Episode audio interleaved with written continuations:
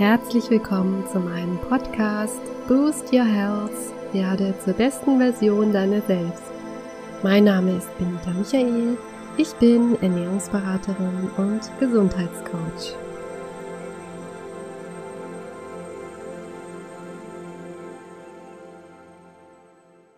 Heute geht es um die Anteile in unserem Körper, die entweder sauer oder basisch sind und damit den sogenannten Säure-Basen-Haushalt ausmachen. Der Körper versucht, diese Anteile auszugleichen, da hier, so wie bei allen anderen Messgrößen, wie zum Beispiel die Körpertemperatur, der Sauerstoffgehalt und so weiter, ein ganz bestimmtes Verhältnis erforderlich ist, damit alles in uns rund laufen kann. Leider kann auch dieser Mechanismus irgendwann aus dem Ruder laufen, wenn einfach zu viel von einem Anteil im Körper vorhanden ist und dann spüren wir das unweigerlich an Symptomen, die sich dann bis zu schwerwiegenden Störungen und Krankheiten auswirken können. Manche von euch werden vielleicht mit dem Begriff Säure-Basen-Haushalt so erst einmal gar nichts anfangen können.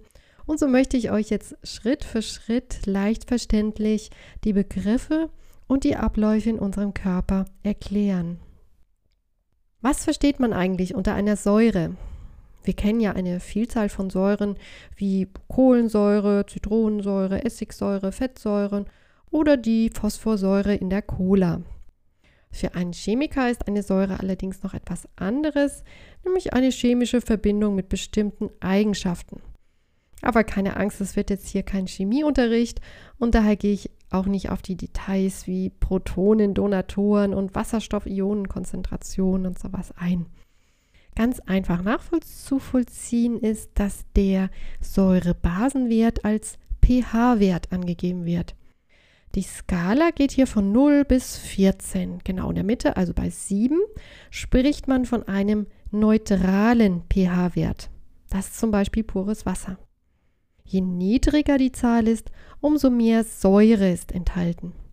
Unsere Magensäure hat zum Beispiel den pH-Wert von ungefähr 2. Die andere Richtung der Skala gibt dann den Basenwert an. Aber was ist denn nun wieder basisch? Oder man kann auch alkalisch dazu sagen. Diese bilden ja den Gegenpol von Säuren und können diese auch neutralisieren. Sehr starke Basen sind zum Beispiel Waschlaugen und Bleichmittel. Je niedriger oder je höher der pH-Wert ist, umso aggressiver ist die Substanz. Deswegen ist es so ungemein wichtig, dass der Körper einen konstant ausgeglichenen pH-Wert hat. Dieser pH-Wert zum Beispiel im Blut darf dabei auf keinen Fall starken Schwankungen unterliegen, sondern muss sich immer zwischen 7,35 und 7,45 bewegen. Ihr merkt, der Spielraum hier ist sehr eng und der Körper hat deswegen auch mehrere Systeme entwickelt, um die Schwankungen auszugleichen. Säuren werden dabei ständig aus unserem Körper ausgeschieden. Das geschieht zum Beispiel beim Atmen, wenn wir über die Lunge Kohlendioxid ausscheiden. Nichtflüchtige Säuren werden dagegen über die Niere abtransportiert und auch unsere Leber hat alle Hände voll zu tun, das saure Ammoniak aus dem Körper zu manövrieren. Daneben spielen noch eine Vielzahl von anderen Organen eine Rolle und alle sind auf unsere Mitarbeit angewiesen. Führen wir nämlich nicht genügend basische Mineralien durch eine pflanzenbetonte Ernährung zu uns, dann wird es für den Körper immer schwieriger, den Säurebasenhaushalt im Lot zu halten. Wenn wir dann auch noch generell uns ungesund ernähren, und ich werde in den nächsten zwei Folgen noch die säurebildenden Lebensmittel besprechen, und wir überhaupt einen Lebensstil haben, der dem Körper sozusagen sauer aufstößt, dann kommen auch unsere Puffersysteme irgendwann an ihre Grenzen.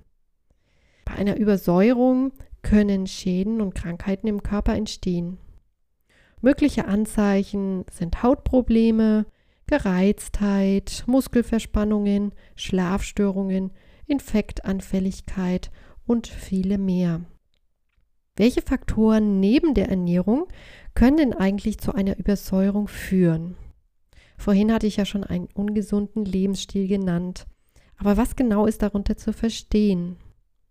Alles, was dem Körper zusätzlich in Stress versetzt, wie zum Beispiel ständiger Ärger, Alkohol, Krankheiten, Medikamente, Nikotin oder ein hektischer Lebensstil, tragen dazu bei, dass unsere Puffersysteme ihrer Arbeit nicht optimal nachgehen können.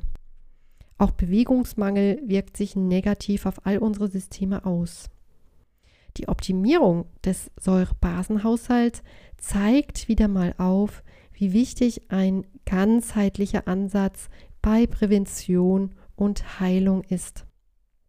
Wir müssen also immer alle Bereiche unseres Lebens beachten, also Ernährung, Bewegung, Entspannung, Psyche.